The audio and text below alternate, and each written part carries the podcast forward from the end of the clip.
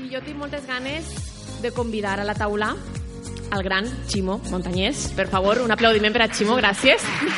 Posa't a gravar.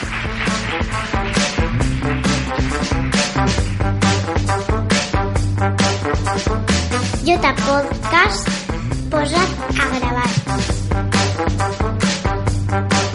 Jota Podcast. Posa't a gravar. Posa't a gravar. Jota Podcast. Ximo Montañés, director del Cefire Artístico Expressiu, que me deies abans, uns minuts abans de començar. Ara ja no fa falta presentar-nos perquè ja ens coneix tot el món. Jo, vos coneix tot el món? Igual, què? igual sí que cal eh, una miqueta de presentació i, que siga breu. Imagina't que, que, que algú així despistat acudit i no vos coneix, Mhm. què diríeu de, del Cefire Artístico Expressiu? Perquè jo sé que esteu fent moltíssimes coses. Com vos definiríeu en, en poquetes paraules? Bé, el Cefiri artístico expressiu, la paraula ja és llargueta, que ja ens hem d'agafar cada vegada que la diem, però ja ens hem acostumat.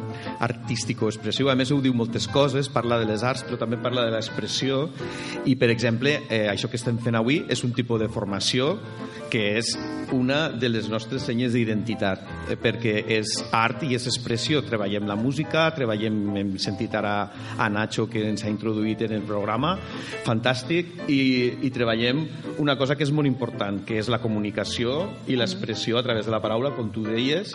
Nosaltres estem compromesos en la formació per al professorat en totes les arts i som un centre de formació en això innovador innovador per moltes eh, raons.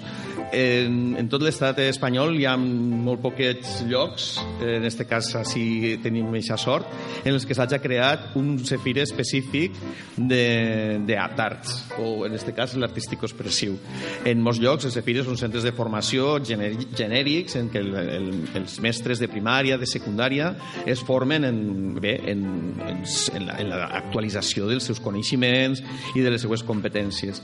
Eh, així s'ha fet una aposta per fer cefires específics, que són simplement centres de formació que, a banda dels que ja existeixen i continuen existint, que són els territorials, cadascú lligat al seu territori, són cefires, són centres de formació eh, del professorat i recursos que, que són d'àmbits, que són d'àmbits específics.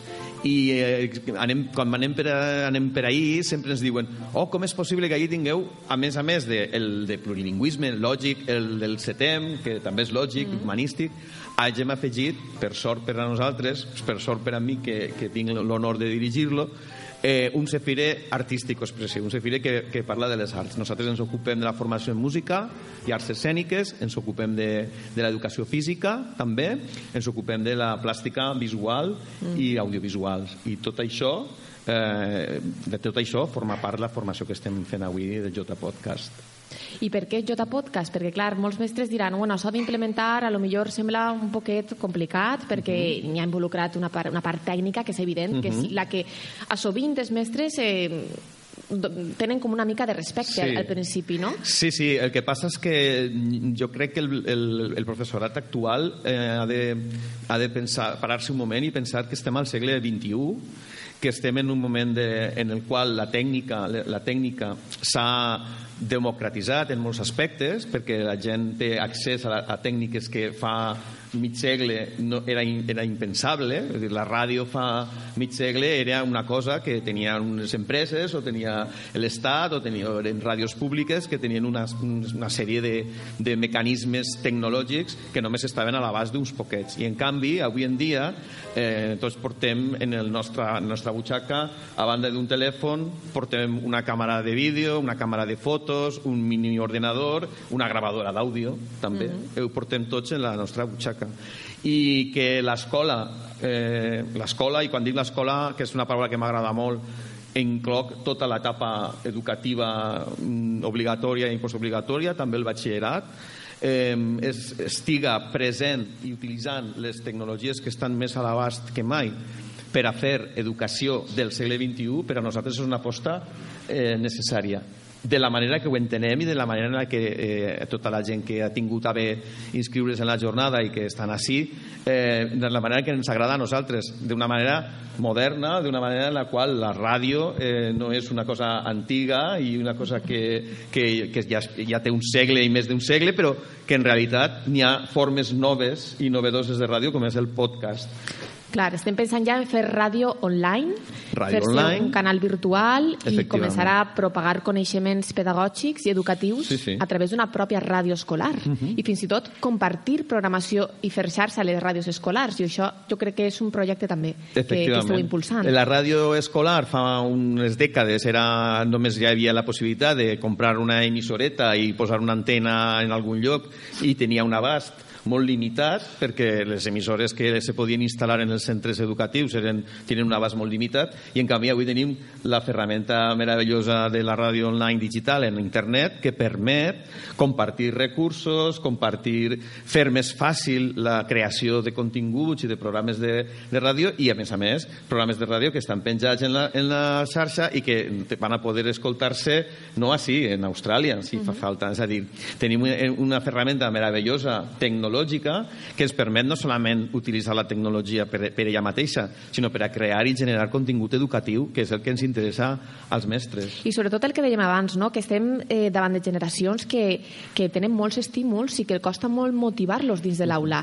I la ràdio, almenys jo en els cursos que he donat, ho he fet en els mestres, en els alumnes, i la motivació i la il·lusió ha crescut exponencialment. Això també té un impacte dins de, del món educatiu. Sí, i ens passa també el mateix amb l'audiovisual, que és un altre mitjà que nosaltres volem explorar i que, i que fem formació al respecte, amb l'avantatge en el cas de la ràdio de que tecnològicament és més senzill, Així que és. la tecnologia està més a l'abast de totes les butxaques i dels centres, me referís també, que, no, que al no tenir el, el component de la imatge, que és un component que, que, que aporta complexitat a l'hora de treballar-lo, sinó treballar mitjans més senzills, en equips que són més assequibles, i a més a més, treballar la, la màgia de la comunicació oral, que és fantàstica, que permet eh, treballar la imaginació, que permet eh, generar tot un món més enllà del que també genera l'audiovisual, que és fantàstic, però que és un altre, un altre mitjà Sí, no? és un altre en, en la imatge. Un altre llenguatge. I en canvi el de la ràdio és, una, és més és fresc, pot ser més espontani, pot ser, eh, pot eh, ser més senzill també per als xiquets i les xiquetes als centres a l'hora de muntar i treballar i editar els seus propis programes. El tema audiovisual és més complex en aquest aspecte, o sigui que té moltes facilitats tècniques, però també i el que ens interessa per generar i crear continguts. I sobretot jo penso també que esteu un poc apostant per la via de, de fer una educació innovadora on d'alguna forma les noves tecnologies ja configuren els nous treballs del futur. A partir d'ara, possiblement ens comuniquem moltíssim a través d'internet i anem a generar molt de contingut audiovisual, en tots els aspectes, a més. Sí, i en el, fet, en, el, en el cas audiovisual, en el cas de la imatge, en el cas del, del cinema, en el cas, eh, ja ho estem veient, que, eh, eh, és molt ràpid, va tot molt ràpid, però eh, s'estaven donant els hàbits que pensàvem que durarien tota la vida, només fa uns 20 anys, no? que era el veure la televisió. En realitat la gent cada vegada veu menys la televisió, el que fa és veure contingut a la carta. Això és, per una part, interessant, perquè la gent configura els seus propis, els, la, la seva pròpia carta, ja ho diu la paraula, el seu propi menú, i veu les pel·lícules que vol, veu les sèries que vol. Eh, té una, un desavantatge, abans eh, anaves a escola i parlaves d'una sèrie i tot el món havia vist la mateixa sèrie, ara no, ara cadascú ha vist una sèrie diferent, o una pel·lícula diferent, o un programa diferent, perquè s'ha multiplicat l'oferta, però estem assistint al naixement, ja que ja veiem que està consolidant-se, d'una nova manera de, de, de consumir continguts, continguts que poden ser de molta qualitat o de molt poca qualitat, com sempre ha passat, però en el cas de la ràdio també passa el mateix. És a dir, la quantitat de podcasts que ja n'hi ha penjats en internet, que són molts, de temes variadíssims, eh, ens dona una, una idea de la ferramenta meravellosa que pot tenir qualsevol mestre de primària o de secundària de qualsevol eh, eh, especialitat, que és una de les coses que jo m'agrada ressaltar i m'agrada posar en valor, i és que les, la, la, gent que està apuntada a aquesta jornada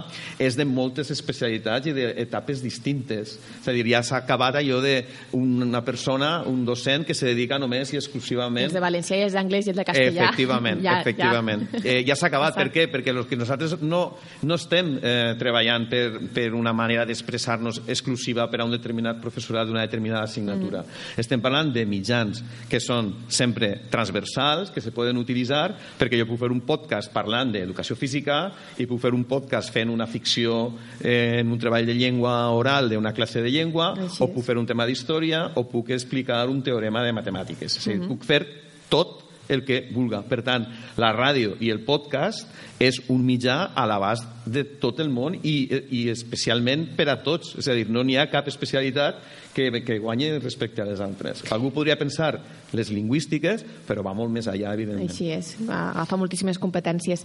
I jo volia destacar això que parles de consumir no, a la carta, però estem proposant que els alumnes i les alumnes siguin els que construïsquen el coneixement. O sigui, ja no estem parlant d'una manera passiva de consumir coneixement, sinó de crear. I, no? cre I crear més allà de la simple escriptura d'un guió, que és una de les coses que nosaltres volem sempre insistir.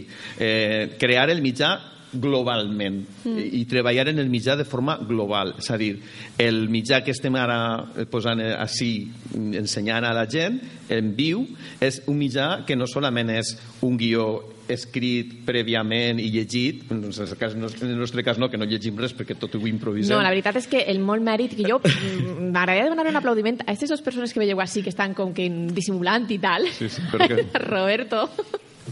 I tenim Ignasi Climent perquè s'ho han currat, és que ells són, diguem-ne, les persones que estan engegant tota aquesta maquinària. Nosaltres venim així, bueno, piquito de oro, però així n'hi ha tot sí, un treball. i fa no? que sonen, i fa que hi hagi música, i que, fa, i que hi hagi una ambientació, i que tot això que estem fent és el propi mitjà i no solament una escriptura d'un d'un guió. I per això diem que anem molt més allà d'un treball lingüístic, que evidentment nosaltres treballem amb la llengua, tots els professors som professors de llengua, però a més a més està eh, el gust de la tria de la música, el gust de l'ambientació eh, sonora i, i per què no, i és molt important que els xiquets aprenguen a manejar la tècnica.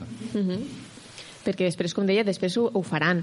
Què més coses esteu fent? Perquè No és que sé. no pareu. Jo Fem sempre vos veig en. Facebook i dic me queda un minut, mare. Se mos queda un Di, fes un, algo, un spoiler de lo que vulguis per a Bueno, ells. eh, ja no, no sabria per on començar. Portem un any i mig, quasi, bueno, un, any, un curs i mig realment de, de formació. Pareix que portem molts anys perquè ha sigut molt intensos, I però tant. estem, estem eh, cremant etapes molt ràpidament i estem fent la formació que creiem que és interessant per al professorat. És una formació que sí que és veritat que nosaltres partim de, de les arts, de d'aquestes matèries que he comentat abans, de música, arts escèniques, audiovisuals, plàstica eh, visual i audiovisual i educació física, però nosaltres sempre tenim una concepció transversal, una concepció de que aquestes arts han d'estar en col·laboració i el que és molt important, estes, les arts que han, han estat tan rebutjades o tan apartades al sistema educatiu i per desgràcia ho segueixen estant, ocupen el, el lloc central de l'educació. Per què? Pues perquè creiem profundament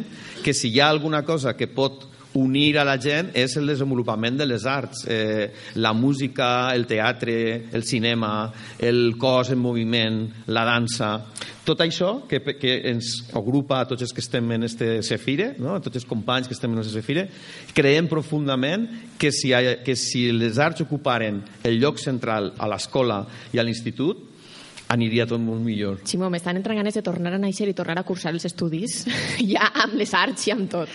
L'únic problema que hi ha és que és veritat que no ens han preparat per això, a ningú. És a dir, nosaltres tots els que estem així hem fet les carreres que siguen de, de, de magisteri o de, o de una carrera, una licenciatura i després ens hem, ens hem passat a l'educació i, i ningú ens ha preparat això perquè, així per desgràcia, l'ensenyament artístic o l'educació artística ha sigut sempre la Maria, no? o les Maries, no? que, que diem nosaltres de vegades. Però jo crec que és que, és que estem al segle XXI, això hauria d'acabar ja d'una vegada per pues per això sempre. estem així. Sí. Ximo, moltíssimes gràcies. Un Gràcies a aplaudiment. tu, Alba. Gràcies, Moltíssimes Ximo. gràcies.